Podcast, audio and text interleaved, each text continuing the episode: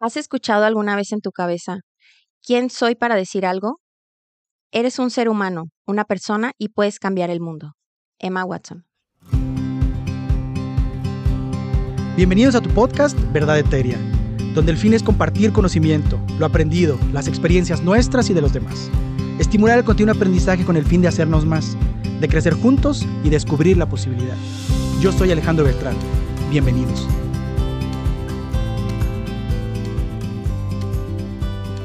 Hola, ¿qué tal? ¿Cómo están todos? Bienvenidos nuevamente a su podcast Verdad Eteria. Estoy muy, muy feliz y contento. Güero, ¿cómo estás? Cuéntame.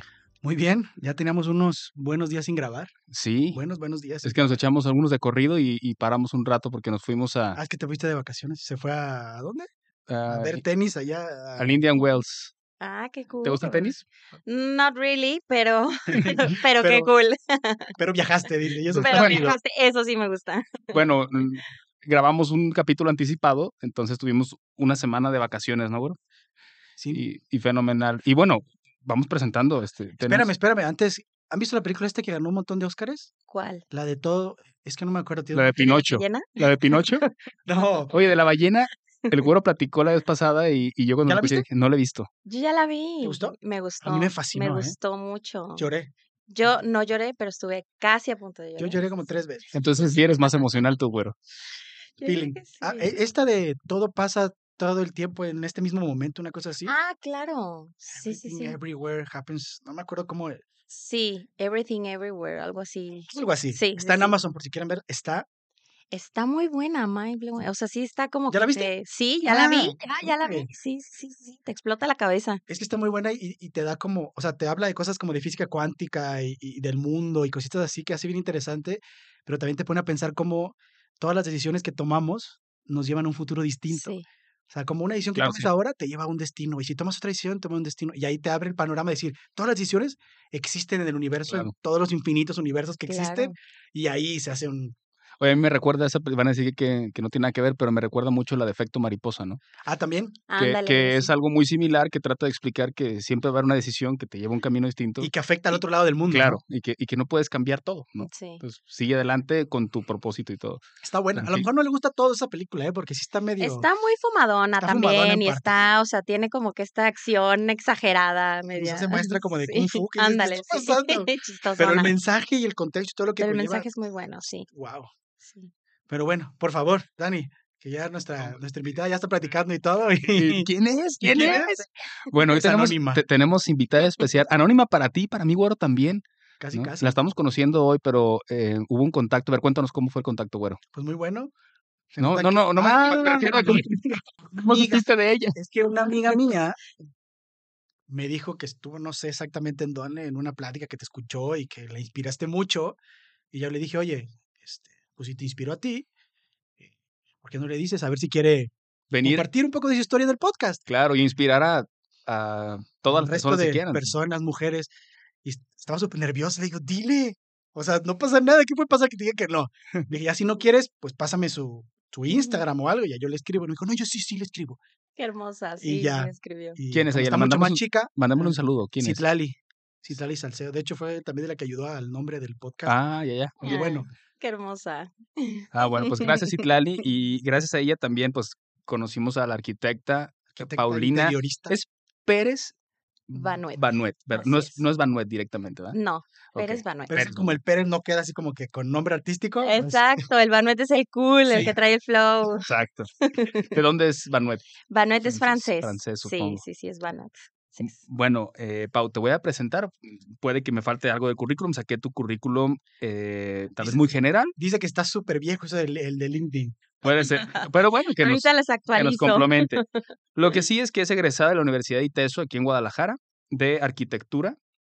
Y además ha tomado diferentes cursos, entre ellos una especialidad en diseño de interiores eh, en Madrid. ¿En qué universidad fue? En la Complutense de Madrid. Ok, ¿cuánto tiempo fue ella, Pau? Fue, estuve semipresencial, este, fue mm, alrededor de 10 meses. Ok, pues bastante, bastante buenos. Sí, sí, Y sí, luego hiciste un diplomado también de diseño de interiores. Sí, ¿verdad? así es. Y además, bueno, pues todos los cursos que has tomado, simposiums eh, sobre ingeniería, arquitectura, diseño, etcétera. A ver, actualízanos más. ¿Qué nos falta? ¿Qué nos falta? Ya sé, no, pues los últimos han sido esos. Realmente he sido siempre como muy apasionada de estar aprendiendo, de irme. Tomé un curso buenísimo, yo creo que fue de los más recientes que tomé con una diseñadora en, en Londres, una diseñadora que me gusta mucho que se llama Abigail Ahern, que ella es como muy, este, muy bold en, en su forma de diseñar y su curso lo hace en su casa. O sea, ella tiene su casa completamente, o sea, es una casa de colores oscuros, de objetos como muy dramáticos, y el curso es todo un día ahí en su casa, y fue antes de pandemia. Pues Entonces, padrísimo eso, ¿no? O sea, sí. su casa es el espacio del curso y todas las... O exactamente. sea, lo tomaste mientras estabas en Madrid, ¿no? O sea, no, por allá. ese, ese lo tomé después, ese lo tomé en Londres. en Londres. Ajá, ese fue en Londres.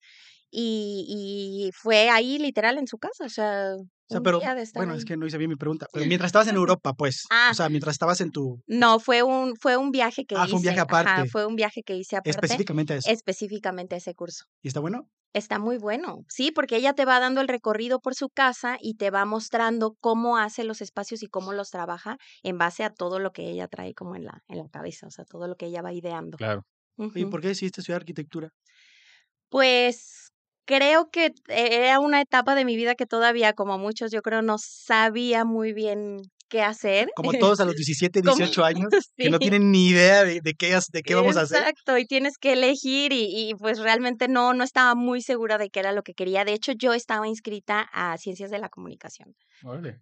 Así es. Y ya unos días antes de entrar a la carrera, dije, no, o sea, es que mi lado creativo, o sea, siempre desde chica me gustó dibujar, me gustaba como, sí, o sea, como partes, este, como todo lo de diseño, eh, cosas más, más creativas, pues.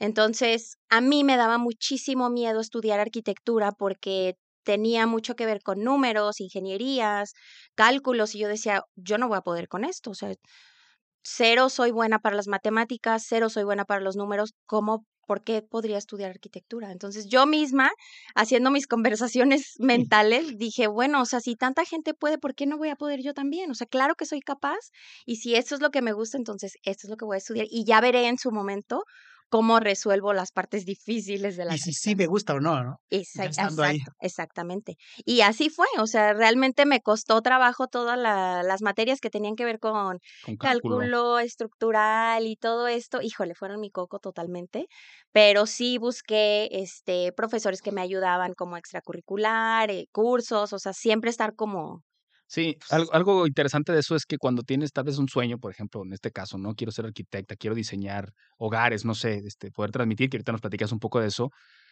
En el camino te vas a encontrar cosas que tal vez no te encanten, pero que hay que aprender a hacerlas o hay que poder sobrellevarlas, porque si no, pues mm, te vas a quedar eh, trunco, no vas a poder seguir adelante. ¿no? claro. Oye, y la- en relación a tus papás, ¿tus papás te ayudaban eh, o te decían, sabes qué, estudia lo que tú quieras o quiero que estudies esto o, o- No, creo que mis papás siempre me dieron como mucha libertad, o sea, ellos nunca fueron eh, de que, ay, tienes que estudiar esto, quiero que seas tal cosa, no, o sea, creo que ellos siempre me apoyaron y siempre me dieron como mucha libertad de, de ser lo que yo quisiera, entonces creo que eso también me dio como que un poco más las alas, ¿no? De yo elegir sin tener que responder como a alguien, ¿no? Ah, claro, sin sentir esa presión más que la que tú a lo mejor te imponías a ti misma, ¿no? Que es la más fuerte, Así es. la más difícil. ¿Y tienes hermanos, Pau? Sí, sí, sí. Tengo dos hermanos, este, mi hermano, los dos viven en, en Estados Unidos, mi hermano el más chico, más bien, falleció hace un año, entonces, este, ellos realmente estuve, o sea, nosotros vivimos juntos hasta cuando yo estaba como en segundo de universidad más o menos, y ellos se fueron a vivir a, a Estados Unidos. Unidos. así es. Tú eres entonces la, Yo soy la más grande. la mayor Ajá. y dos es. varones abajo. Ajá, ¿Y tus es. papás viven aquí en Guadalajara? No, mi familia es una familia totalmente disfuncional y explotada. no es una familia tradicional para nada. Eh, mi papá vive en Ciudad de México, él se volvió a casar, tengo una media hermana muy hermosa que viven ellos en, en Ciudad de México y mi mamá igual se volvió a casar, este, ella se fue a vivir a Estados Unidos y ella tiene viviendo allá, pues yo creo que no sé si más de 15 años aproximadamente. Entonces yo la mitad de la universidad la hice ya eh, Independiente independiente, por así decirlo. Viví con mis abuelos, Claro. pero ya mis papás, cada uno ya estaba por su, por Oye, su Pau, lado. y, y eso es muy interesante y que gracias por compartirlo porque también, pues, eh, Es nos- algo muy privado. es algo muy privado y te lo agradecemos.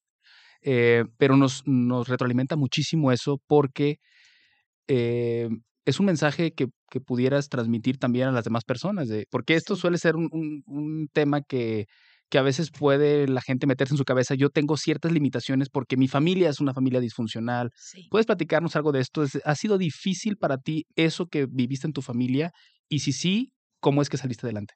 Sí, sí, sí, sí, me encantaría compartir esto porque sí lo he pensado así, o sea, sí lo he pensado así y he escuchado gente que cercana que, que pues nosotros mismos, ¿no? Como dices, nos ponemos esas limitantes de que, oye, no vengo de la familia perfecta, no vengo de una casa, este, pues sí, o sea, con mucho dinero, con mucho, mucho amor. Con... Ajá. O sea, que, que mis papás a lo mejor, eh, digo, yo sé que ellos, en, en, la forma en la que pudieron, me dieron todo lo que, lo que ellos pudieron, pero sí, al final de cuentas vengo de una familia, pues sí, eh, fracturada, una familia este, disfuncional.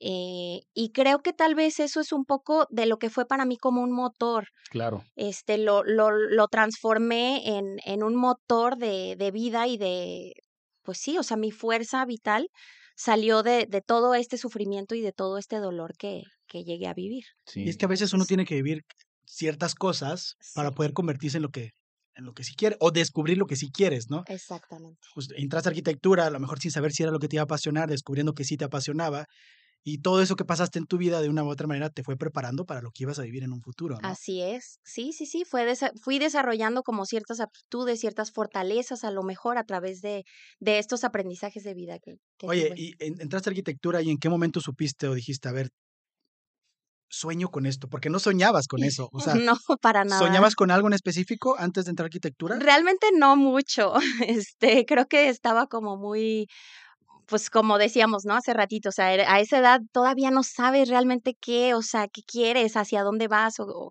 a lo mejor muchos sí lo saben, yo en lo particular no lo tenía muy claro. Los primeros semestres de arquitectura es, eh, al menos en el ITESO en ese tiempo, era muy enfocado a cuestiones de diseño. Entonces, empezar a, a, conocer ya como todos los principios y los fundamentos de diseño fue para mí como una explosión en el alma, o sea, me, me encantó, me, me, emocionó muchísimo. Incluso consideré la idea de cambiarme a la carrera de diseño, porque los primeros semestres era un tronco común. Entonces tenías la opción de elegir si te vas a diseño. No, diseño pues, integral es en el okay, ITESO. Ajá, okay. diseño este, integral que es como un poquito de, de, muchos diseños. Porque está industrial también, ¿no? Está industrial, está gráfico, está de interiores, o sea, hay de muchísimos. El diseño en general pero, que te llamaba. Exactamente. Y eh, al final decidí quedarme en arquitectura porque, bueno, analizando dije, bueno, siendo arquitecta puedo trabajar en alguna rama del diseño, pero siendo diseñadora tal vez no puedo hacer arquitectura, ¿no? Uh -huh. Entonces sigo con mi camino y, y, me quedé en arquitectura pensando que siempre mi, mi, fuerte era como el área creativa. Y realmente me iba muy bien en las materias creativas. Todo lo que tenía que ver con números, mal. Todo lo que tenía que ver con creatividad, excelente. Se notaba que área del cerebro estaba más desarrollada. marcada, súper, súper. Y entonces, ¿en qué momento fue que sentiste esa semillita de decir, este es el sueño que quiero seguir y que quiero regar y que voy a buscar? Yo creo que ya hasta que salí de la universidad, porque yo empecé a trabajar desde muy chica, trabajé en muchas cosas, pero cuando estaba estudiando ya en los últimos semestres trabajé en construcción. Entonces yo mi idea en ese tiempo era que me iba a dedicar a la construcción. Me ibas a la obra. Yo iba a la obra, supervisaba obra, contaba varilla, recibía los trompos, este, sacaba las, las pruebas del concreto, o sea, yo estaba en obra con mis botas y mi casco. Chaleco, chaleco, botas, casco, hasta lentes, sí, seguridad. Sí, sí, este, tierra en la cara, todo, o sea. El sol. El solazo, no, no, o sea, eran unas jornadas. Eso fue en la universidad. Eso fue en la universidad y todavía un año saliendo de la universidad trabajé en Cemex. Eh, sí, trabajé como un año más o menos en supervisión de obra. Y pues, o sea, yo ahí creía que eso era lo mío, ¿no? Exacto. Yo decía, eso, esto está súper bien, hasta que empecé a, pues sí, a toparme con la realidad de la construcción, porque trabajando en construcción como estudiante en el ITESO, porque eh, me tocó supervisar el edificio TID, que es un edificio que ¿Nuevo? Hicieron, pues en ese tiempo era nuevo, okay. ya ahorita ya no está nuevo, ya tiene más de 10 años. Este, y ahí es un ambiente como muy protegido en construcción. Entonces, cuando salgo a Cemex y veo cómo es la construcción afuera y sobre todo siendo mujer, siendo súper joven, pues, o sea, las cachetadas de la vida estuvieron cañonas. Claro. ¿Con Entonces, cuáles? ¿Qué, qué, Pues qué- es que los, los ingenieros, ya los más grandes, pues, o sea, yo llegaba a checar números o llegaba a revisar alguna, algún dato, algún algo, y ellos, este, pues, o sea, se me quedaban viendo a mí ¿Quién como que, tú, pues, no? ¿tú ¿Qué- no? O sea, tú, escuincla, o sea, y aparte mujer y niña, o sea, ¿qué me vas a venir a decir a mí? O Claro. sea, Y generalmente es gente, digo, con todo respeto, no sé quiénes son, pues, pero claro. lo vivo, lo vivo en mi área, o sea, lo vivo en mi área y te encuentras al cirujano que tiene no sé cuántos años trabajando y que ya tiene su forma de hacer las cosas y Claro. que tú lo revisas y tú dices, eh, puede ser de otra manera o puede ser mejor de y traemos a veces información más fresca o, o cosas más innovadoras. Bueno, me imagino que es totalmente aplicable a la construcción, ¿no? Sí. Y, y te topas con a veces madera y dices, ¿qué hago aquí, no? Claro. ¿Cómo puedo, cómo puedo trascender o llevar esto a Sí. más allá, no? Sí, sí, sí. Sí, y, y creo que también en un país como el que vivimos, que todavía hay ciertas, creo que cada vez es menos, pero creo que hay ciertas carreras o ciertas profesiones que son muy vistas como de hombre. Claro. Mm. Entonces, todo el tema de construcción, ya ahorita eh, siento que sí ha avanzado, o sea, sí se ha abierto más, pero es un, es un mundito cerrado, ¿no? Sí. Para que entre la mujer y, y- y fue, fue complicado al inicio. Entonces, ahí fue cuando me empecé yo a cuestionar ciertas cosas, dije, realmente esto es lo que quiero, eran unas jornadas muy, muy pesadas, este, no sé, o sea, ¿Hice lo correcto estudiando esta carrera? Ajá, hice lo correcto, o sea, y dije, tal vez es momento de explorar otras ramas de la arquitectura. Al final, eh, arquitectura no es nada más diseñar y no es nada más construir. Hay muchísimas cosas que puedes hacer. Incluso hay arquitectos que se dedican a la fotografía, al arte, hay urbanistas, hay restauradores, o sea, hay muchísimas cosas que puedes hacer como arquitecto. Entonces dije, tal vez es como momento de moverme un poco y explorar, ¿no? ¿Qué, qué otras posibilidades hay? Oye, bueno, afuera? ahorita que comenta Pau eso, cada vez aprendo más sobre que cada carrera, porque te acuerdas que vino Lito, también nos platicó de, de la música y de todas las ramas que hay alrededor de la música. Uno dice, es músico, te vas a morir de hambre, ¿no? Eres arquitecto, es constructor nada más. Pues te das cuenta que, pues no, cada carrera tiene un área que puedes desarrollar enorme, enorme y, y bueno, ¿no? Y platícanos entonces, Sí, sí, sí. ¿cómo cambió tu visión de estar donde estabas a lo que haces hoy y cuál es ese sueño que, que estás logrando? Y en ese momento, digo, poquitito antes, porque seguramente pasó antes, ¿cuál era el principal miedo que tenías? Porque seguramente en ese momento era como, ay, güey. Sí, ¿Y cómo fuiste llevando a eso, no? Al sueño de ahora. sí, pues el miedo de decir, tal vez me equivoqué de carrera, tal vez esto no era, o sea, tal vez estoy tomando malas decisiones, o sea, ¿y ahora qué? ¿Qué voy a hacer? ¿Hacia dónde voy a ir? Como mucha incertidumbre, ¿no? De, de, de, de no saber qué. Entonces, en esa incomodidad y en ese momento como de, de que tenía que moverme, encontré un trabajo que, pues para mí en ese momento era un trabajo X, este, Por necesidad. por necesidad ya de salirme y, y entré a trabajar, este, o sea, hice, hice varios trabajos, ¿no? Entré primero a una constructora que hacían gasolineras, este, o sea, estuve así como en trabajitos así como súper random, que fui conociendo como, pues, o un sea, poquito de, de muchitas cosas, ¿no? Exacto, cómo se desenvuelve la vida Godín, la vida laboral, la vida en las oficinas, que al final pues también enriquece muchísimo. Claro. Hasta que entré a una, eh, pues era como tienda de muebles que diseñábamos también espacios corporativos, oficinas, y ahí me tocó estar como muy de la mano con, o sea, vendía yo, literal vendía sillas, vendía escritorios, este, y, y estaba muy de la mano con el desarrollo del diseño de esos espacios, o sea, de las oficinas, porque al final, pues las, eh, las marcas y los espacios corporativos tienen como ciertos colores institucionales o ciertas cosas que tienen como eh, que cuadrarse, ¿no? O sea, que tienen que corresponder a. Entonces ahí empecé como a, a descubrir un poco más cómo hacer que estos espacios se vieran pues más divertidos, cómo meterles a lo mejor un toque de color, cómo meter algunos áreas como un poquito más dinámicas.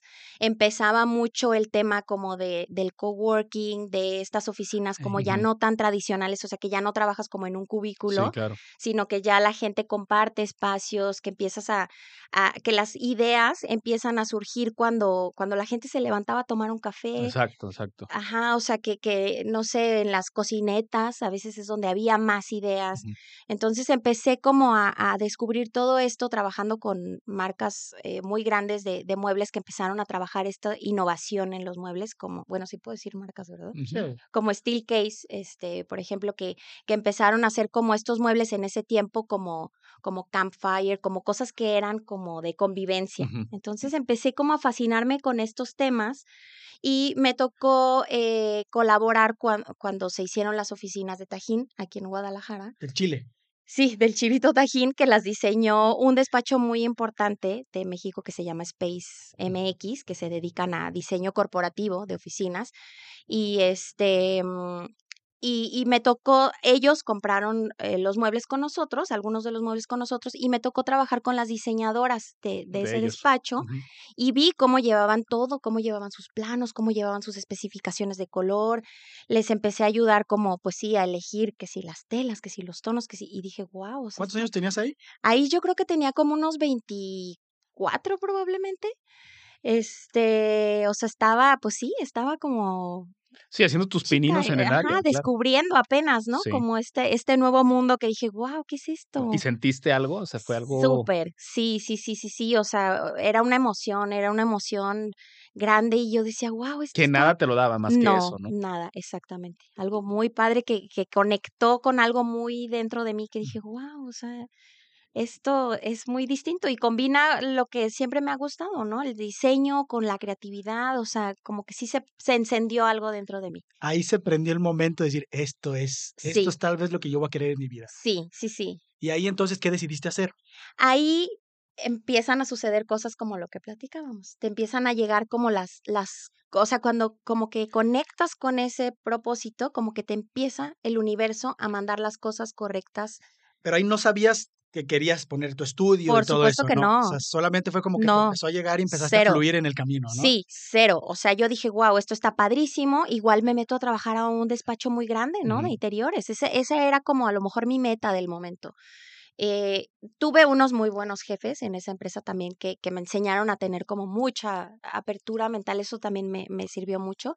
Y em, una amiga me dijo, oye, ¿sabes qué? Hay una chava que es arquitecta que se dedica al diseño de interiores, es independiente y está buscando a alguien que le ayude.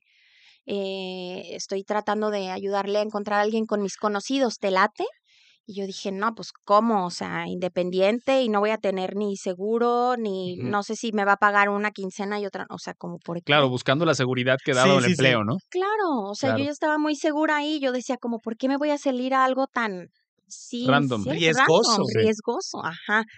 Y eh, me insistió un par de veces, dije, bueno, no sé, igual le hablo a ver qué, de qué se trata, porque me llamaba como lo del interiorismo, dije, bueno, vamos viendo, ¿no?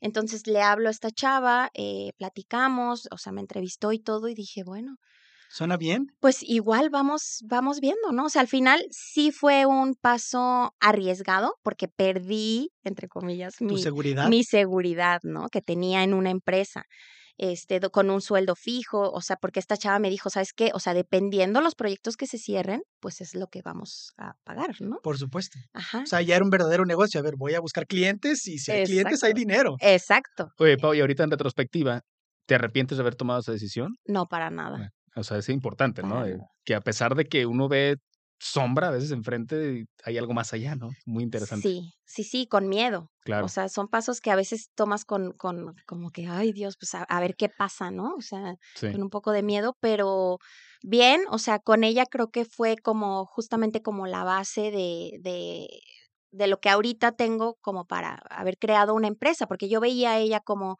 hablaba con los clientes, íbamos a comprar, cómo hablaba con los proveedores, o sea, como todas estas cosas que luego no te enseñan en la universidad. No luego, nunca.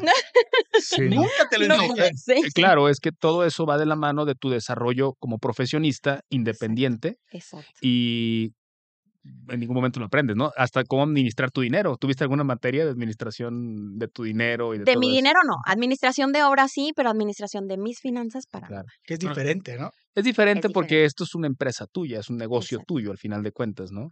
Y pues es diferente administrar una obra de, "Ay, me recibí tanto para comprar tanto y pagarle a, lo- a los trabajadores, a esto se ingresa para administrar todo el negocio, ¿no? Y entonces estuviste ahí trabajando con, con la arquitecta Así durante es. cierto tiempo, aprendiendo y todo. ¿Y en qué momento o qué fue que te, que te trajo el universo que dijiste, creo que tengo que dar el paso hacia algo, Más grande. algo diferente, algo mío, algo más grande? Sí, siguió un paso muy grande también, que este igual fue otra amiga que me recomendó a una, una chica que estaba remodelando un restaurante, un restaurante familiar, este, y me dijo, ¿sabes qué? Ellos, eh, ella es una amiga mía de muchos años y, y tiene a su familia y quieren remodelar este restaurante que les va muy bien, pero el restaurante literal se está cayendo. ¿Aquí en Guadalajara? Aquí en ¿Está Guadalajara. bueno? Buenísimo. ¿Cuál es? Restaurante Sabe de Ah, mariscos. Ah, claro. ¿Sí es bueno? Sí. Es Nunca buenísimo, ¿No- no es delicioso. Nunca. Yo Ok, sí digo. Ya habrá que ir. Es delicioso. Y ahí entonces, Ahí entonces eh, me dijo mi amiga, oye, pues eh, háblale, eh, porque ella está buscando, ya entrevistaron a varias personas y no han encontrado a nadie. Entonces yo dije, no, o sea, como, ¿por qué le voy a hablar? Y qué? o sea, no, no, no. si yo quién soy, Yo quién soy y justamente en ese tiempo, en ese inter, me había dicho, este, la que en ese tiempo era mi jefa, me dijo, ¿sabes qué? Me voy a casar y me voy a ir a Morelia a vivir y pues se acabó el negocio, o sea. Claro. sentiste que se te derrumbaba Ajá, el mundo dije, ahí, ¿y ahora qué voy a hacer? O sea, y justamente fue como el tiempo en el que mi amiga me, me pasa el- este Contacto. contacto. O sea, todo se va alineando al Claro. final, ¿no? Este, Y es que, perdón que te interrumpa, pero a veces uno piensa que cuando se cierra una puerta se acaba el mundo, sí. pero lo que no entiende es que a veces se nos cierra esa puerta porque ese, ese camino ya no está para nosotros, Sí. sino que estamos para algo más Claro. grande. Lo mejor ¿Qué es no. lo que te pasó? Sí. Lo mejor no lo acepta lo extraordinario, ¿no? Hay una frase algo similar. que si tú estás con lo mejor, no puedes abrir campo a lo que viene y que es a veces muchísimo más grande y muchísimo mejor, Y que no lo sabes en ese momento. ¿no? Y que a veces nos aferramos a esas cosas pasadas. Porque no lo quieres "Es perder, ¿no? Esto es Exacto. seguro, esto es, esto es donde estoy en mi zona de confort. Claro. Sí, pero no hay manera de crecer si no te sales de esa zona de confort, ¿no? Eso. Y entonces, es que se está poniendo buena la trama. ¿Qué pasó después con, con Sabe? Entonces, eh, yo de verdad tenía, o sea, miedo. Dije, pues voy a buscar otra empresa para buscar otro trabajo, ¿no? O sea, ahí todavía no pensabas tú en emprender por ti No, misma. Era no, como, para sigo buscando ser godín, mi seguridad y pues seguir dependiendo de alguien más, ¿no? totalmente. Sí, yo dije, no, pues voy a buscar otro trabajo porque pues necesito comer, necesito, o sea, no. Ahí eran 25, 26 años. Sí, más o menos. Soy muy mala con las fechas, pero sí, Por como ahí. unos por ahí, como unos 25. Entonces, eh, mi amiga me insistió, oye, háblales que siguen buscando y siguen buscando. Y yo dije, bueno, literal, dije, voy a marcar una vez. Si no me contesta, no vuelvo a marcar. Y te contestó y a me la primera, contesta la al primera. primer y yo, tono. sí, Ni sonó. casi, casi. Bueno, Es más, yo le iba a llamar y ella me llamó primero. No, no, no. O sea, nervios al mil por ciento. Eh, me contesta súper linda ella de que sí, estábamos, nos surge, bla, bla, bla, el proyecto, este, vente para, para platicar. Y dije, pues, pues voy a ir, a ver qué, ¿no? O sea, con todo y miedo, o sea, Pues ya nada pierdes. Ya no tengo nada que perder, yo no tengo trabajo, ¿no? sí, dije, pues nada pierdo, o sea, al final, pues, pues vamos viendo, o sea, en lo que encuentro otro trabajo, voy viendo qué, qué, qué va a suceder aquí. Entonces llegué con ella, platiqué, me dijo, ¿sabes qué? Necesitamos remodelar esto, aquí la palabra se está cayendo, bla, bla, bla. Este, necesitamos una propuesta de diseño. Y dije, ok, propuesta de diseño. Ok, yo la hago. Ujú.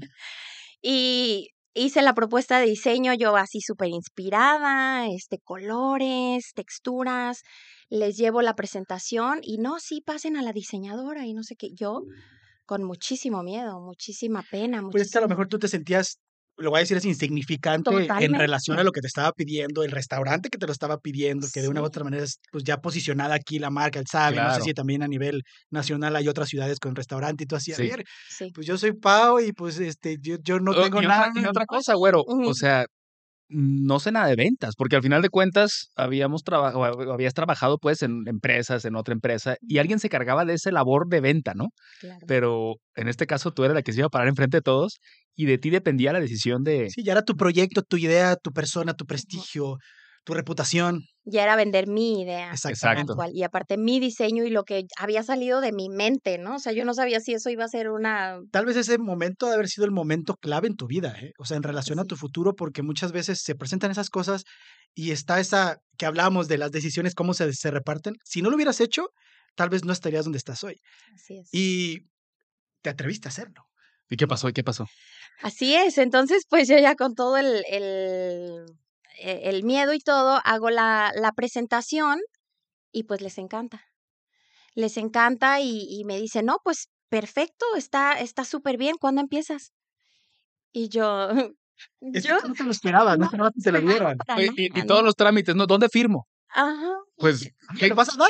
qué tienes que firmar, no? Oye, ¿Qué documentos? ¿Cuál va a ser el proceso, no? O sea, en ceros, Claro. en ceros. Y dije, o sea, ¿y ahora qué? Oye, ¿me puedes decir cómo lo han hecho los diseñadores pasados? Porque yo no sé. Yo ya nomás te hice el diseño. ¿Qué- sí, sí, o sea, ¿y qué sigue, no? ¿Y ahora qué hago? Y ahí empezó todo. Y ahí empezó todo. Ahí empezó todo, este, después de muchos días sin dormir y de pensar en mi cabeza, ¿y Mm. ahora cómo lo voy a hacer? Claro. Eh, mi alma y mi ese fuego que se había encendido me decía, hazlo, Sí, vamos. sentías el, Sí, el o sea, impulso, ¿no? o sea, tengo miedo, tengo nervios, pero, pero puedo hacerlo, sé que puedo hacerlo. Y esa es la misma idea que traías. Si alguien más lo hace, y si alguien más tiene su propio negocio, o si alguien más lo hace, ¿por qué yo no, no? Es Claro. como, Sí. eh, eso y qué más te repetías en tu mente que hacía que te motivaras. Pues mira, era como una lucha interna, yo creo. O sea, una parte de mí me decía, claro, o sea, esto te gusta demasiado, estás haciendo un proyecto padrísimo. Este, sí, o sea, ve, ve por eso. Y al final siempre me he repetido, ¿no? Si otras personas lo han podido hacer, pues tú también puedes hacerlo. O sea, ¿qué tan difícil puede ser si te rodeas de las personas adecuadas? ¿no? Claro. O sea, al final de cuentas, no lo iba a hacer yo 100% sola. O sea, tienes que ir creando un equipo y rodeándote de personas que te ayuden a llevar a cabo todas estas metas y estos proyectos. ¿Y cuándo descubriste este conocimiento que estás compartiendo ahorita? Porque no fue ahí en ese momento, o sea, fue a lo mejor en la marcha, ¿no? Yo creo que en la marcha, yo creo que en la marcha, pero sí en ese momento sí tenía muy claro que tenía que hacerme de un equipo. Exacto. que tenía que hacerme de un equipo y dije, bueno, con mis ex compañeros, con arquitectos, eh, amigos que ya están trabajando, eh, voy a ir buscando gente que me ayude. O Claro. sea, y buscabas, o sea, ahí tú dijiste, bueno, ya voy a, voy a hacer yo algo independiente. O sea, Sí. ya dijiste, tomo la decisión, voy a hacer algo independiente. Ahí ya dije, ok, va, yo hago el proyecto, voy a buscar a las personas adecuadas, busco a los proveedores y lo voy a hacer yo sola. Ahí ya la intuición te decía, es que es algo que tienes que hacer sí o sí, ¿no? Así es. ¿Y cómo te fue, finalmente? Eh, pues súper bien, Sí. excelente. O Y ahí sea, se abrió el panorama de trabajo para y todos ahí lados. se abrió Así el que si- panorama. si quieren ver el trabajo de Paulina, ya saben. ¿A cuál sabe?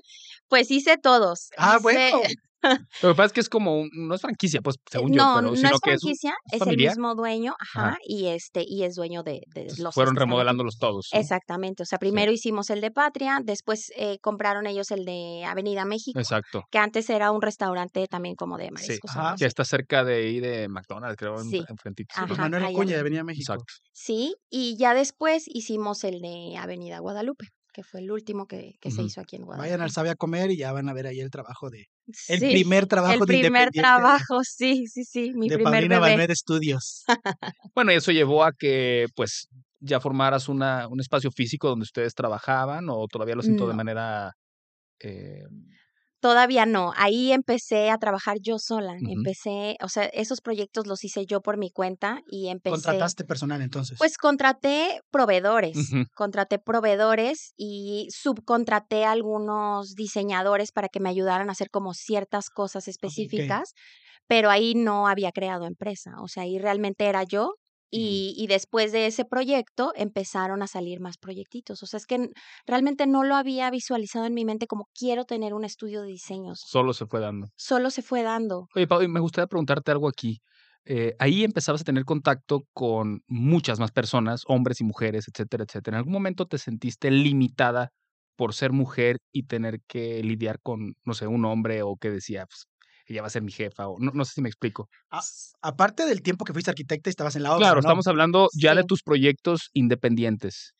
Me pasó rara vez, ya fue rara vez y fue más bien con algunos proveedores, algunos este contratistas, por ejemplo, no sé, los algunos albañiles, algunos instaladores Fontanero, de no sé. pisos, Exacto, ajá, exacto. que ya es gente grande, que igual lo mismo, ¿no? O sea, tú le dices: "Oye, quiero que hagas esto así y así", y que me pongas, no, Arqui, pero es que eso no se puede, ¿cómo? No, Queriendo, o queriendo decirte, así lo quiero hacer yo, ¿no? ajá, o no sabe usted nada, Sí, así sí, no se hacen las cosas, y yo, o sea, sí lo vamos a hacer así, o sea, hay Ujú. que buscar cómo sí se va a hacer así. Exacto. Entonces, sí, de repente, por ser mujer, claro que recibes este trato como que, ay, ¿tú qué sabes, no? O sea, pero, pues, creo que siempre me mantuve como muy firme en decir, bueno, las cosas se tienen que hacer así, porque yo diseñé esto y quiero que se vea así. Ujú. Entonces, pero realmente creo que ya fue muy poco. Y no sé si es también porque como que siendo diseñadora de interiores, si ya eres mujer, entonces, okey, ¿no? O sea, como que se ve se una ve mejor. esa es una profesión que normalmente está ligada a mujeres. Exactamente, Exacto. exactamente. Que también ya hay cada vez más hombres que se dedican al diseño Claro. interior. Yo en mi equipo, ya ahorita en la empresa, tengo diseñadores de interiores hombres y son fabulosos, pero son pocos. Sí. Pues que normalmente no no te llama la atención, ¿no? Y más si eres hombre heterosexual. ¿sabes? A lo mejor no, Exacto, ¿qué van a pensar de mí? O o o qué va a decir la sociedad o mis papás. Claro. Exactamente, cuando realmente es un trabajo supercreativo y superbonito. ¿Y con quién platicabas? O sea, en el aspecto de voy a abrir mi o sea, voy a hacer esto independiente, ¿había alguien que con el a la persona con la que decías: "Oye, pues, ¿cómo ves? ¿Qué opinas?", o ¿ha hacia dónde recorrías consejo o no? Sí, yo creo que ya en ese tiempo, eh, cuando terminé El Sabe, fue cuando conocí a mi ahora esposo, Okey. que él es como Saludos. sí, este, él es como muy enfocado a negocios, él siempre ha tenido como. Esa visión. esa visión de negocios y es muy bueno para hacer negocios. Y él me motivó mucho, me ayudó, eh, todos estos miedos que yo siempre tuve de. "Ay, pues yo no puedo, no soy capaz, yo no podría hacer esto". Voy a perder mucho dinero, voy a voy fracasar, le voy a quedar mal al cliente, yo no sé hacer estas cosas.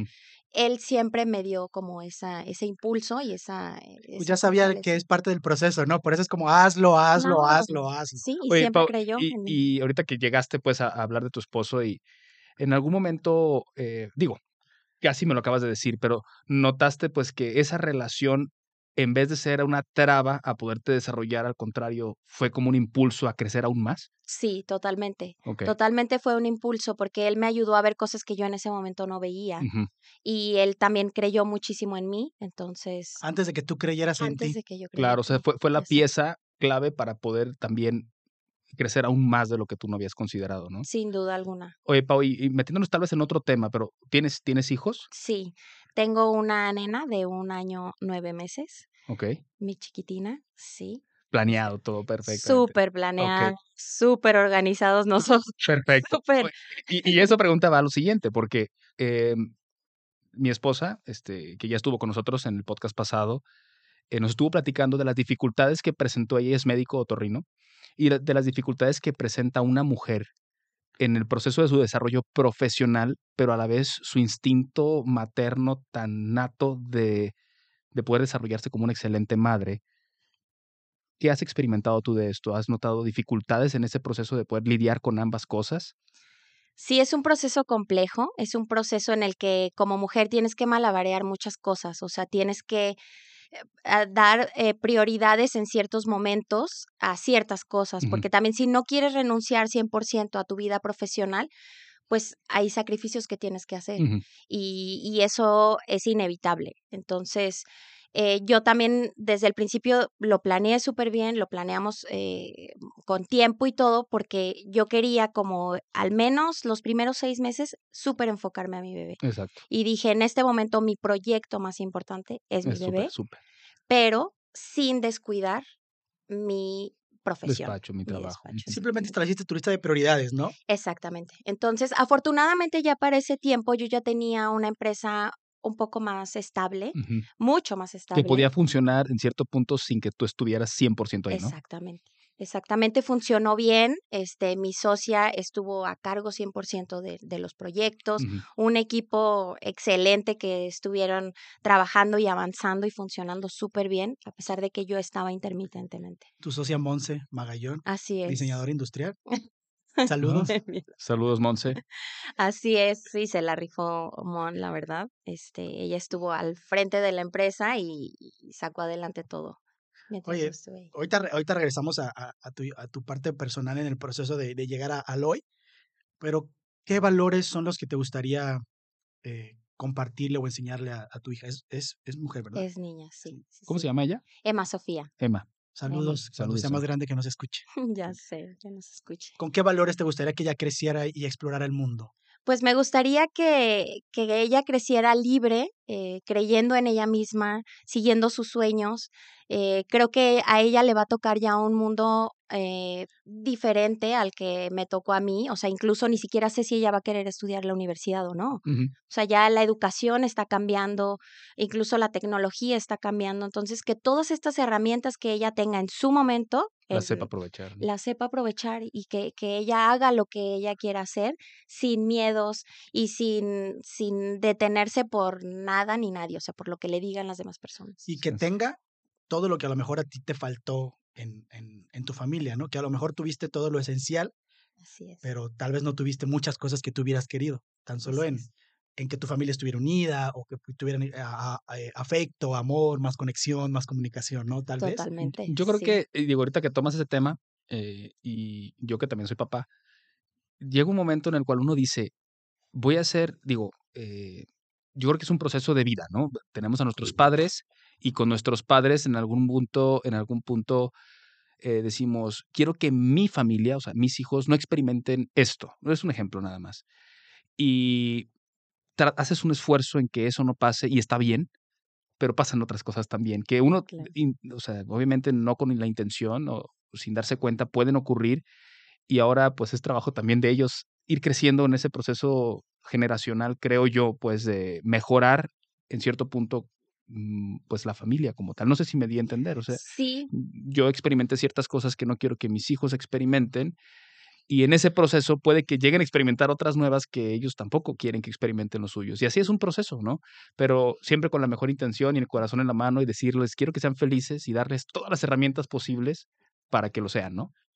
Eso, justamente eso, o sea, darles nosotros las herramientas para que ellos, con lo que sea que se vayan a afrontar, porque a lo mejor, como dices, nosotros evitamos ciertas cosas que nosotros vivimos, que los protegemos de eso, pero al final la vida les va a dar otros retos. Exacto. Entonces, la idea es nosotros, como padres de estas nuevas generaciones, darles estas herramientas para que a lo que se enfrenten, ellos estén más preparados. Claro, y yo creo que la clave está en que sepan que va a haber retos y que no todo lo va a hacer, eh, no todo se va a dar solito, sino que... Sí, que por más que ustedes como padres, madres, les faciliten un poco las cosas, que no va a ser así nada más de, de sencillo, ¿no? Que tienen que construir su propio futuro independientemente de lo que quieran Y que va a ¿no? llevar dificultades poder lograr su sueño, ¿no? Pero que lo puede lograr si, si se, se lo propone, finalmente. Claro, y que al final los retos y estas dificultades son lo que te fortalece, lo que te enseña, es de donde aprendes. Lo o sea, necesario para poder lograr ser eso que tanto quieren ser, ¿no? Claro. Oye, Paulina, y entonces ya re- regresando a, a, a- al- a- a tu proceso de, de ser Paulina hoy, eh, entonces empezaste con Sabe, de ahí, ¿qué, o sea, ¿qué sucedió después? ¿Cómo fue que, que- que dijiste, ok, ya necesito un estudio en tiempo y forma, necesito buscarme una socia o un socio, necesito estructurar esto ya bien y esto es algo que quiero hacer? Realmente no sucedió así. Realmente creo que lo que siempre estuvo dentro de mi ser y de mi mente fue la pasión por el diseño y por hacer lo que hacía. Y eso fue llevando poco a poco a que las cosas sucedieran. O sea, yo no busqué una socia. Eh, en un momento me encontré con Monse en un desayuno de este de diseñadoras que nos invitaron y platicando lo que estaba haciendo cada una en ese momento empató perfectamente hizo clic porque yo a ella ya la conocía del proyecto de Mutuo, que fueron unas oficinas que diseñé de colaborativas, este, como un concepto muy innovador, muy padres también. Ahí trabajé con ella y, y ya la conocía, nos reencontramos y fue como que el momento perfecto en el que, en el que hicimos clic. Y yo traía un proyecto de un hotel en, en, en Vallarta y ella justamente había estado haciendo proyectos en esa zona. Entonces yo no quería tomar ese proyecto porque yo me acababa de casar, yo ya no vivía en Guadalajara, este, yo había en ese momento decidido renunciar un poco a mi vida profesional porque me había casado y me había mudado de, de ciudad. Entonces me llega este proyecto y yo dije, yo no puedo tomar este proyecto. Entonces me encuentro con Monse y Monse me dice, ah, ¿qué crees? Yo estoy haciendo proyectos allá, pues vamos haciéndolo. Claro. Y de ahí empezamos a, a, trabajar juntas ese proyecto y poco a poco el estudio se fue dando, o sea, el, el, el, el espacio físico. Oye, ¿cómo supiste que ella podría ser una buena socia para ti? Pues lo sentí, lo sentí, o sea, es ella, no sé, o sea, hicimos como un clic y ella es todo lo que yo no soy. Claro, claro, son como energías, ¿no? Ajá, Que se complementan. totalmente, totalmente. que- o sea, somos como el yin y el yang. Y es que te das cuenta, ¿no? O sea, lo notas, Sí. no es como que, a ver, dame tu currículum, a ver qué, qué has hecho, quién eres, es como, a ver, pues hago clic contigo, me identifico, siento una energía adecuada, pues, pues vamos haciéndolo juntas, ¿no? Claro. Sí. Sí, fue, fue un clic y, y ella es como muy eh, este, analítica con los detalles, ella es como muy técnica, es como Metódica. metódica, como más Así este... como, así como el doctor aquí en el podcast. Oye, Pau, y, y en algo. en algún momento, Pau, eh, ¿has sentido dificultades con tu socia? O sea, es decir, ¿ha habido momentos difíciles y, y momentos obviamente agradables? Sí, por supuesto, ha habido de todo tipo de momentos. Ahorita precisamente ella está como en un, así como yo tuve a mi bebé en su momento y me retiré del estudio y ella se hizo cargo, ella ahorita está teniendo un bebé, entre comillas, que se llama Aparato Taller, que es un, un, un taller donde diseñan y, y, y fabrican muebles. Y ella ahorita está enfocada en eso. Entonces me dijo, ¿sabes qué? Ahorita yo necesito como despegar este bebé que, que tengo como de sueño y pues te quedas a cargo, ¿no? Entonces hemos tenido momentos así como de, de sube y baja, pero creo que al final siempre lo hemos resuelto bien. Y yo siempre le he dado el apoyo, ella siempre me ha dado el apoyo.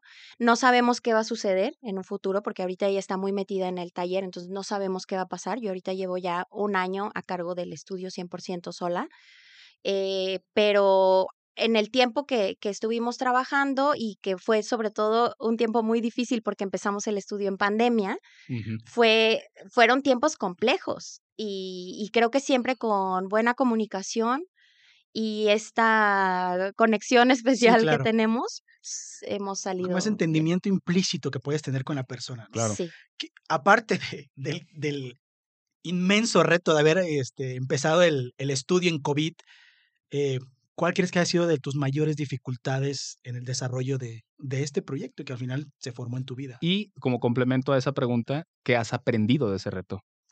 Ay, pues retos creo que ha habido muchos, porque empezar, al menos para mí, una empresa no era algo que yo había visto como en mi familia o que no tenía como cerca, o sea, fue algo que yo empecé un poco sin quererlo, este, sin saberlo, eh, con la ayuda, a lo mejor, pues sí, de, de, de mi esposo, que él ya tenía muchas más nociones de negocios. Entonces, todo ha sido, eh, no todo ha sido un reto, pero sí ha habido muchos. O sea, como por ejemplo esta parte eh, administrativa, eh, llevar como el equilibrio de las finanzas, para mí ha sido un reto enorme, porque yo digo, bueno, yo soy diseñadora y yo te hago tus espacios muy bonitos, muy hermosos. Y bien decías, no me gustan los números, ¿no? Y la, y la Ajá. parte del dinero, exacto, Exacto. ¿Y las finanzas qué? Claro. Eso para mí ha sido un gran reto, decir, oye, vamos a poner en orden los números de tu empresa y tienes que organizarte de cierta forma, tienes que contratar a una persona que te lleve la contabilidad, hay que pagar impuestos, hay que hacer, o sea, eso ha sido, wow, o sea, Ok. eso para mí ha sido una cosa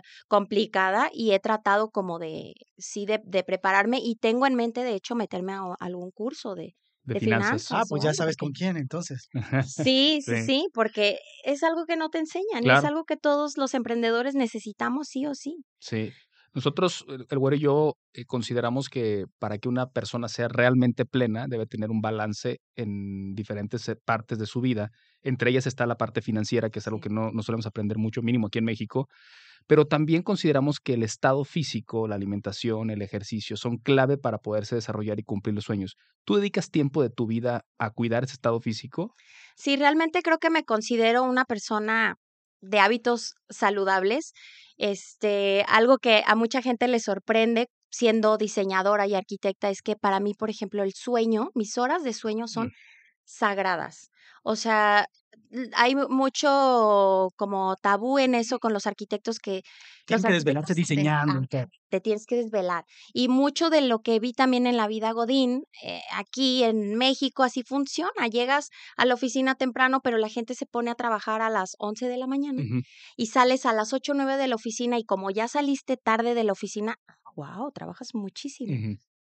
Pero realmente no creo que funcione así. O sea, yo lo que siempre les he dicho a mis chavos en el estudio es, ok, sales y, y tu hora de descanso y tus horas libres son sagradas. O sea, sí. yo no voy a estarles escribiendo a menos Claro. que sea algo, una entrega o algo como muy importante en horas de descanso.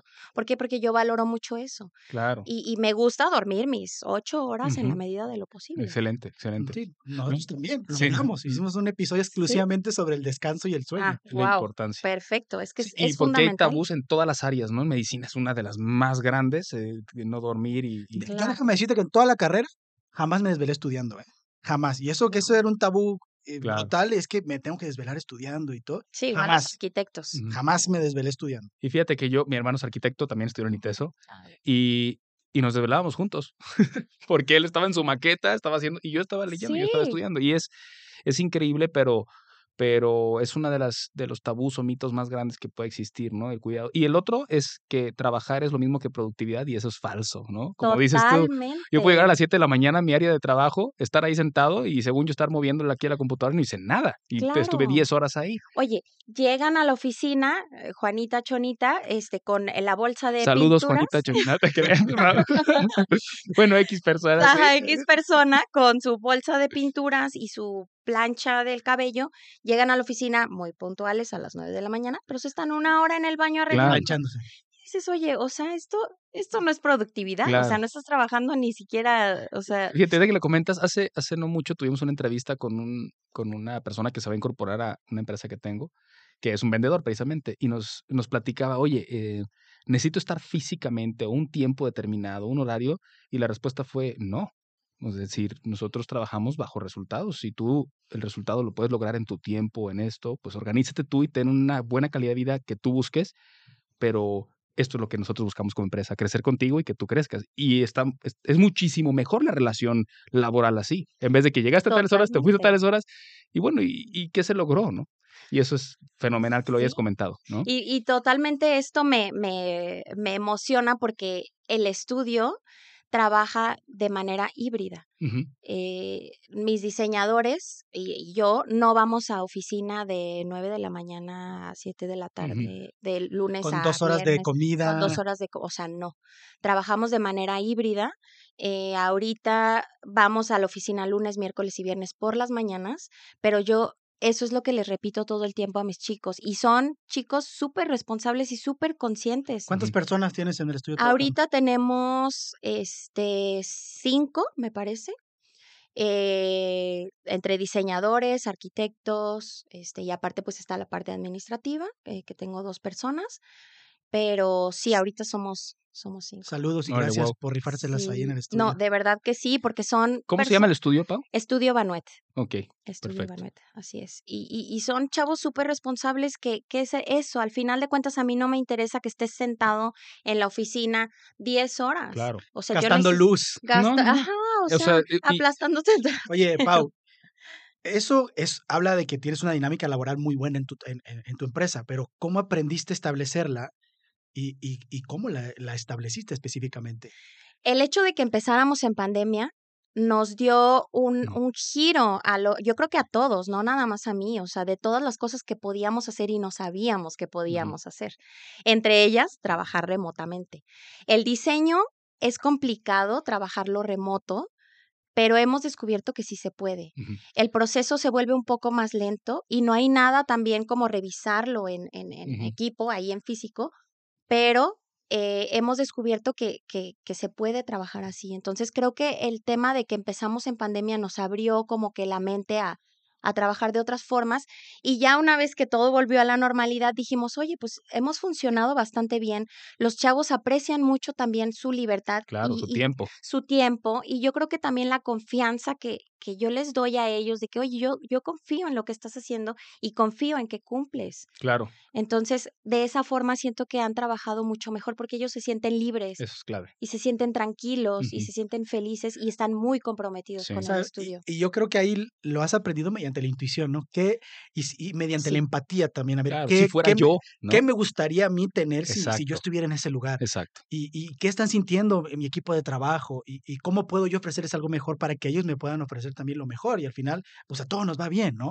Todos Claro. crecemos juntos y, y- y- y cimentado en, en buenos valores que tú representas. ¿no? claro. Sí, al final creo que como una mujer líder tienes como estas cualidades un poco maternales con tus empleados que te dan como, como este, no sé, como este feeling de que, ay, este, quiero que estén bien y cómo te sientes todo. una responsabilidad sobre ellos, ¿no? Claro. Sí, sientes. sí, Sí, o sea, es, es ser humano, sí, ¿no? No, eh, no explotar. exacto. Y eso te lleva a, digo, al final de cuentas, eso habla de lo humano o de la buena persona que eres tú, Pau, porque, te, porque cuántas empresas no existen eh, que hemos escuchado, digo, obviamente, eh, de la explotación al trabajador, de tus horarios y esto Ay, sí, haces y te pago lo, menos. eh, y como tú dices, bueno, yo he experimentado vivir ya ahí y sé lo que todas las personas tenemos como una necesidad y me encantaría que a mí me trataran así. Entonces eso te, te- te lo agradecemos muchísimo porque es algo que queremos transmitir a todas las empresas y a, y a estas nuevas personas que van a empezar a crear nuevos negocios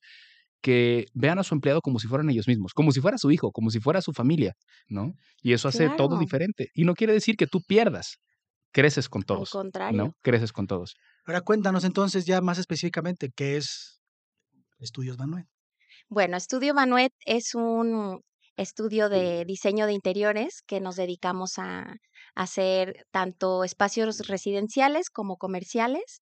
Yo empecé mucho trabajando con espacios comerciales, con hoteles, oficinas, restaurantes y ahorita últimamente nos hemos enfocado mucho, nos han ido llegando así, este proyectos residenciales. Mm.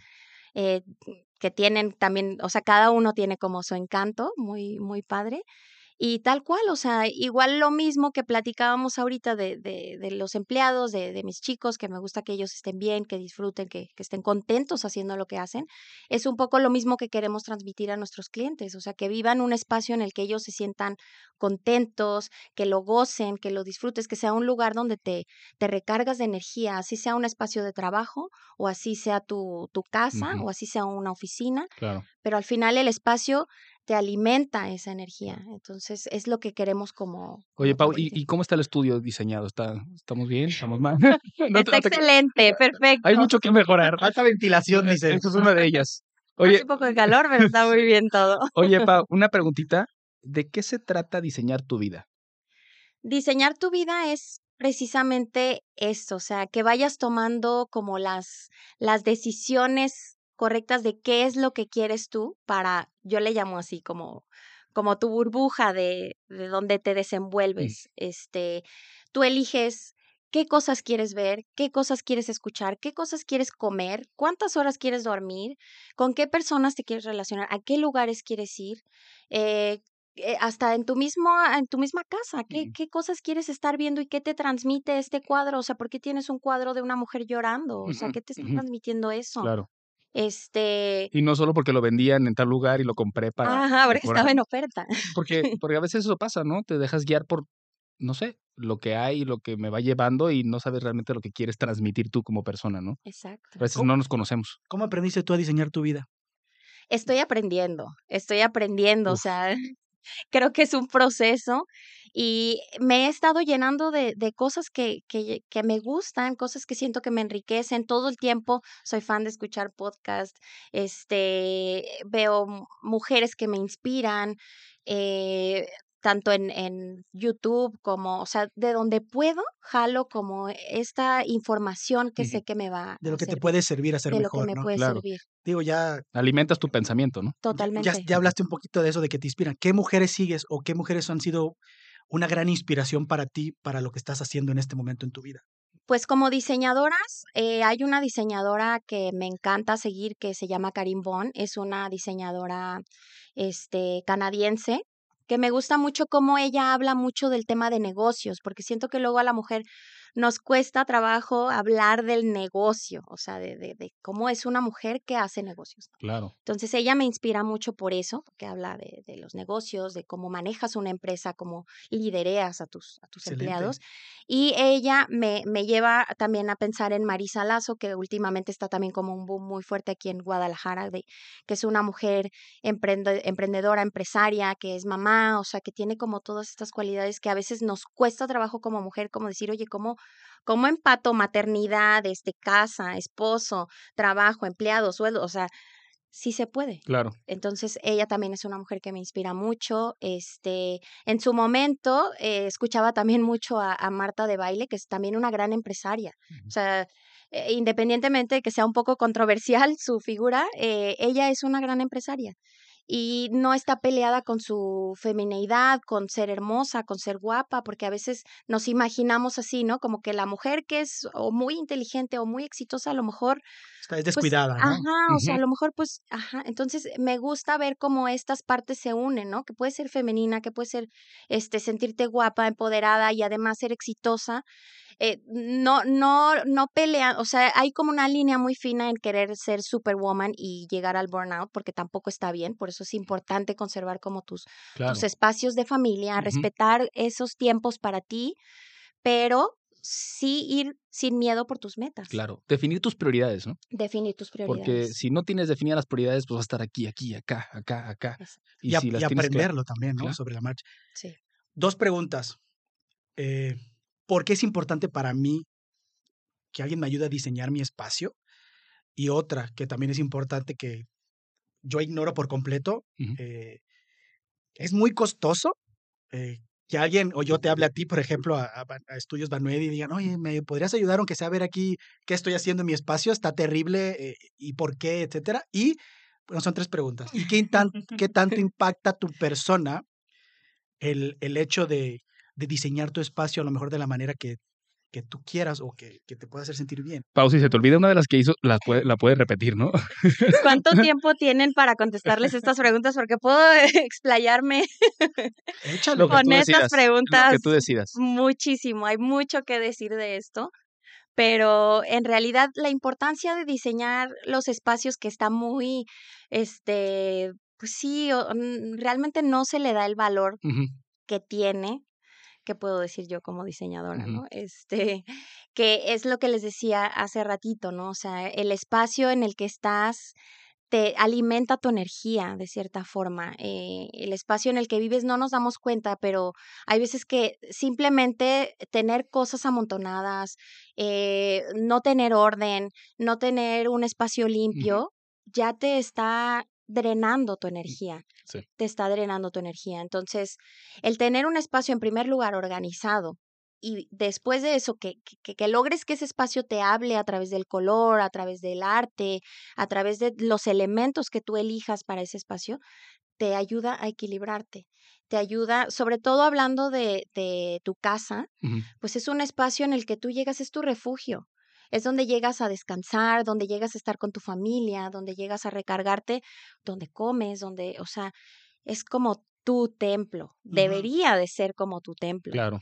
Entonces, eh, eh, debe de ser un espacio que, que, que te hable, que, que lo que les decía hace rato, ¿no? Por ejemplo, a veces tenemos cosas, cuadros que, que te representan alguna energía no tan, no tan buena, o sea, algo negativo que Claro. te está hablando todo el tiempo y luego sales súper estresado, eh, te cuesta mucho trabajo llevar tus metas a cabo, te sientes trabado y no sabes por qué. claro. Y, Pero y sí. a veces en el subconsciente, ¿no? O sea, Ajá. que ni cuenta te das. Exacto, y, y si vas como desde la raíz de las cosas, pues todo sale desde ahí, o sea. ¿desde dónde está saliendo? Pues desde tu hogar. Lo primero que tiene que estar bien es obviamente tú, Claro.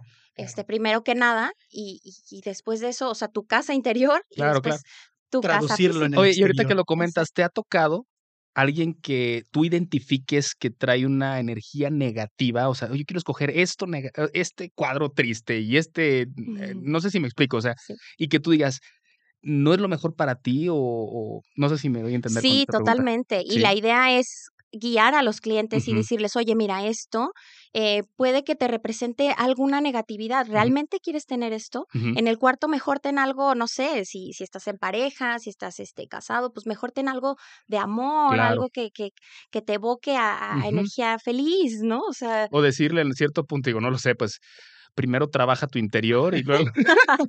bueno, lo que quiero decir es que. tanto así, Pero, pero, pero ¿cómo, cómo algo tan, eh, no sé, no lo relacionarías as- desde un principio, ¿no? ¿Cómo está tu casa? Habla de cómo estás tú también por dentro, ¿no? sí. Oye, Uf. ¿y, y es costoso? Puede ser tan costoso como quieras, pero puede también ser algo que ni siquiera te cueste. O sea, simplemente reacomoda las cosas de tu casa, cambia el tipo de luz Bueno, que te va a costar que vayas y digas, a ver, necesitas hacer esto y esto Claro. y esto, Bueno, que no. Claro, Oye, claro. él claro. sabe, le cobraron mucho más de lo que pudo haber sido, ¿no? No se creas, no te creas. No te creas. Oye, Pau, se cobra por, por el conocimiento, por lo que tú Sí. transmites, por, porque obviamente es algo muy profesional y, y te lleva a transmitir todo eso, ¿no? Obviamente. Sí. Es un tabú también cobrar diseño, ¿eh? O sea, es todo un tema con los diseñadores y muchísimas personas, bueno, no muchísimas, pero sí mm, varias personas de de estudiantes, este, otros diseñadores me preguntan, oye, ¿y cómo cobras el diseño? Porque es algo complicado, pero se tiene que cobrar porque es tu creatividad, Sí, es tu conocimiento, son tus ideas. Entonces.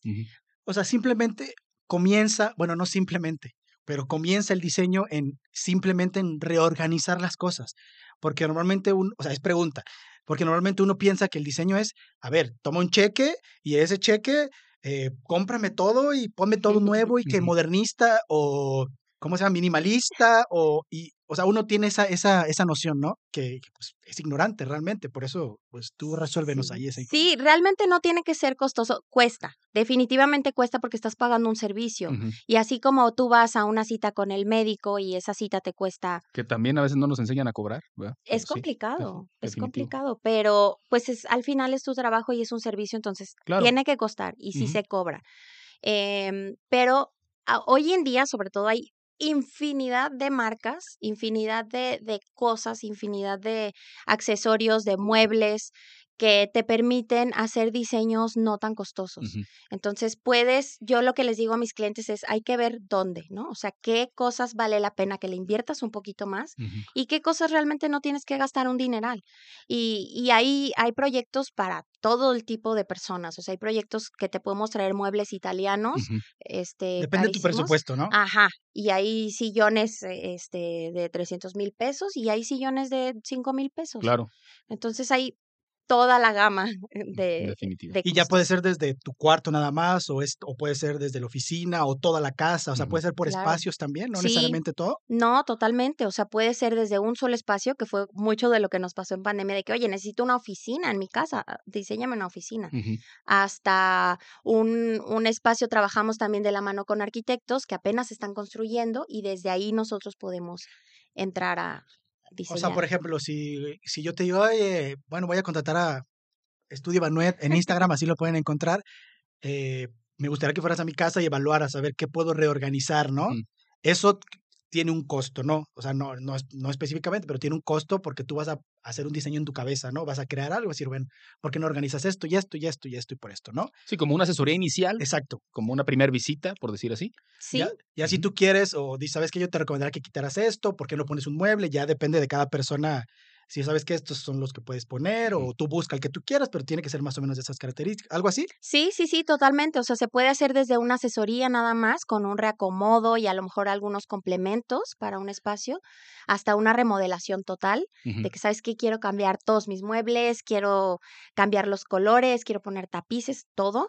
O sabes que no tengo absolutamente nada, acabo de comprar este departamento o acabo de comprar esta casa, no tengo absolutamente nada y no sé cómo empezar, también puede Claro. funcionar. Oye, ¿son buenos los muebles Plasencia? tengo que No, contestar no, eso. vamos a No. dejarla, vamos a dejarla sin Es que contestar. está bueno porque todos los años hay venta nocturna de muebles Plasencia, casi todos los meses con descuentos del 40, No, no. 50. Para, para no hablar bien ni mal de ninguna empresa.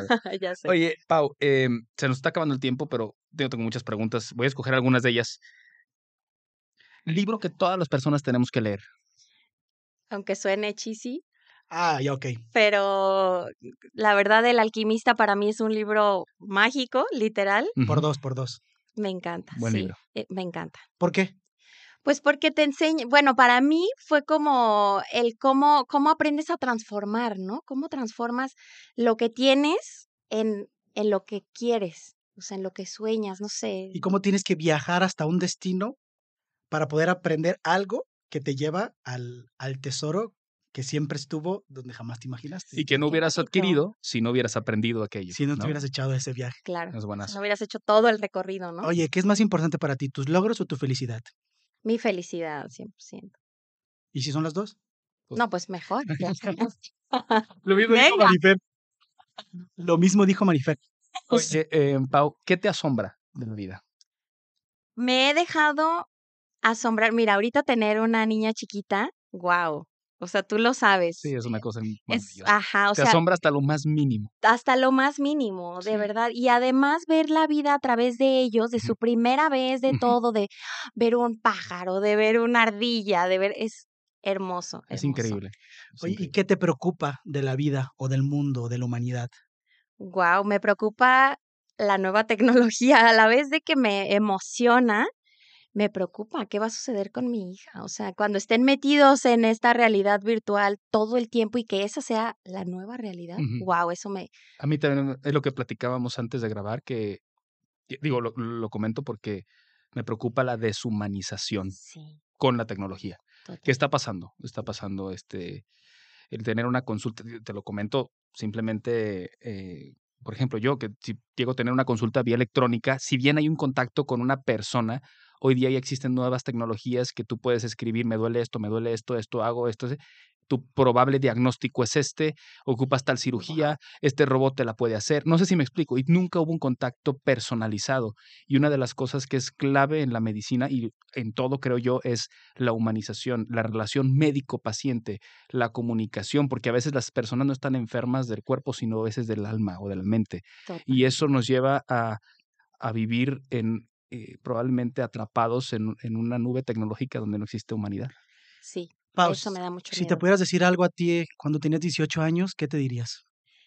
Cree en ti, sigue como vas, no renuncies a tus sueños. Y una frase que siempre me he repetido es, para tener lo que pocos tienen, tienes que estar dispuesto a hacer lo que pocos hacen. Uf, buenísima, Y- buenísima. buenísima. Si te fueras, dos preguntas. Si te fueras hoy, ¿te fueras feliz? Y ¿cómo te gustaría que te recordaran las personas cuando te vayas?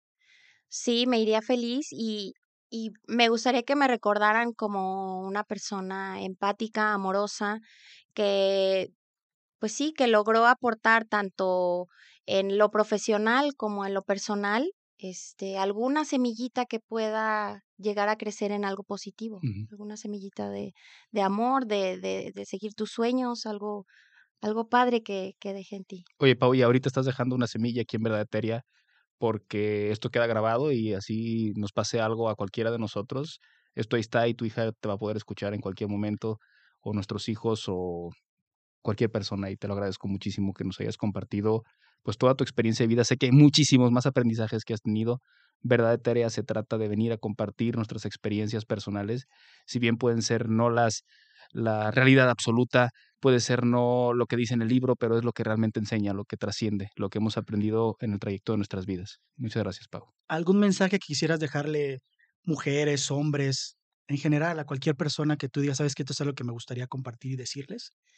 Pues que aunque tengas miedo, eh, sigas tus sueños, sigas lo que realmente te, te, te dice tu alma.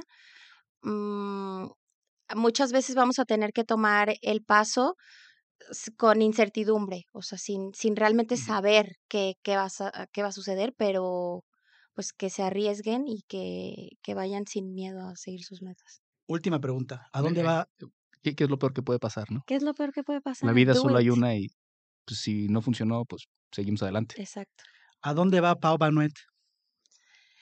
Quiero seguir creciendo mi estudio, definitivamente. Este es algo que me apasiona mucho, entonces va a seguir haciendo proyectos, este, a seguir eh, ayudándoles a que sus casas estén hermosas y que se sientan a gusto y contentos en, en el lugar que habitan. Y pues a seguir compartiendo en la medida de lo posible. Buenísimo, Pau. Pues, ¿dónde te encuentran en redes? ¿Cómo te encuentran? Estoy como Paulina Banuet-arc y como Estudio Banuet, son mis dos cuentas. Este, todos los trabajos del estudio, pues realmente los comparto en, en Estudio Banuet. De repente ya pongo como cosillas así más, este, medias personales. Tiene su blog también, que es paubanuet.com. Sí, realmente últimamente no lo he alimentado mucho, pero sí, ahí este, tengo algo de información también, algo de inspiración.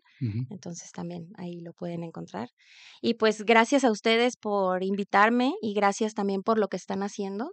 Realmente es algo muy padre y creo que también ustedes tienen mucho que compartir. Entonces los felicito de verdad por lo que están haciendo y les agradezco por, Muchas por la gracias. invitación. Gracias. a ti por venir, por darte el tiempo, porque pues sabemos que tienes citas, andas ocupada, tienes trabajo, tienes tu familia, pues tienes un montón de cosas, ¿no? Pero qué bueno que también tengas un, un como una intención o un incentivo o un impulso de compartir eh, tu historia, eh, tus dificultades, tus aciertos, para que otras personas puedan reconocerse en ese mismo proceso y puedan decir, "Yo- si ella puede, lo mismo que tú dijiste, Claro, yo también puedo. Y si eres mujer, si eres hombre, si eres adolescente, no importa el momento de tu vida que estés, que realmente puedes, si quieres, si te atreves, si aprendes a reconocer y identificar esas señales de la vida que te va dando y por dónde te va llevando y si te abres y eres flexible con la mente. Muchas gracias por compartirnos un poco de eso, por enseñarnos que eso es posible, que eso funciona en la vida y que si se quiere y si uno se atreve y no se rinde, la misma vida te va dando todas las cosas que vas necesitando para que vayas cumpliendo todas esas cosas que deseas y que realmente puedas estar feliz. Y si alguien te pregunta si te fueras hoy, te fueras feliz, que puedas decirlo en definitiva, sí, Sí. sin ningún problema, Miriam. Sí. Muchas gracias, Pau, por estar con nosotros y Y- por favor, sigue tu camino y no te rindas. Ah, Claro. muchas gracias. Y los invitamos a también a seguirnos en redes. Estamos pues básicamente en todas las plataformas ya para que nos escuchen y en las redes creo que en todas también ya. En verdad guion bajo Eteria. Y si ustedes tienen alguna historia que nos quieran compartir, alguna experiencia, así como Pau, son bienvenidos en el estudio. Contáctenos por favor y podemos coordinar. Muchísimas gracias. Y recuerda, lo único que existe es el aquí y el ahora.